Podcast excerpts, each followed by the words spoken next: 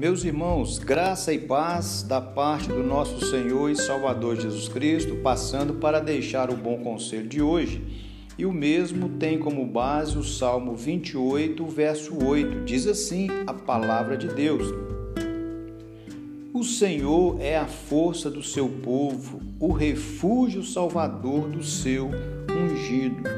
Davi, aqui, ao concluir a sua petição no Salmo de número 28, ele está nos levando a perceber a importância da fé, da esperança e do amor. A confiança de Davi arrancou do coração dele o medo, segundo o Salmo 27, o medo de perecer nas mãos de seus inimigos.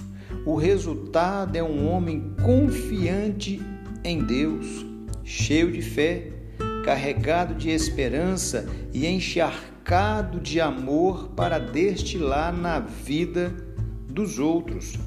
Confiar em Deus é difícil em meio às dificuldades e porque nós vivemos em um mundo caído. Mas eu quero levar você, meu irmão, minha irmã, a ter uma visão de que a confiança é, com Deus ou em Deus, ela vem no decorrer do nosso relacionamento com Ele. Quanto melhor ou maior for o nosso relacionamento com Deus, certamente, em meio às demandas da vida, nós vamos buscar vivenciar aquilo que nós aprendemos do relacionamento com Deus.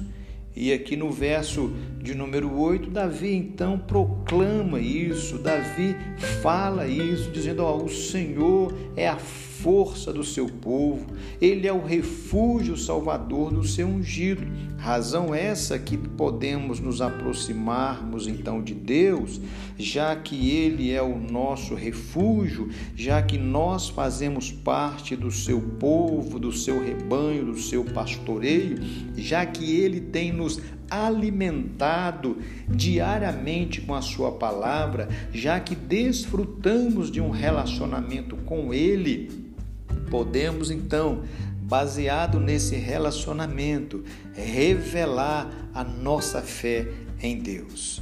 Lutas, dificuldades, problemas, todos nós enfrentamos, mas a grande diferença quando as lutas surgirem diante de nós ou tentarem nos atingir, a grande diferença será se a nossa fé está firmada em Deus. Se a nossa fé está firmada em Deus, nós vamos falar que Ele é o nosso refúgio, que Ele é o nosso Salvador.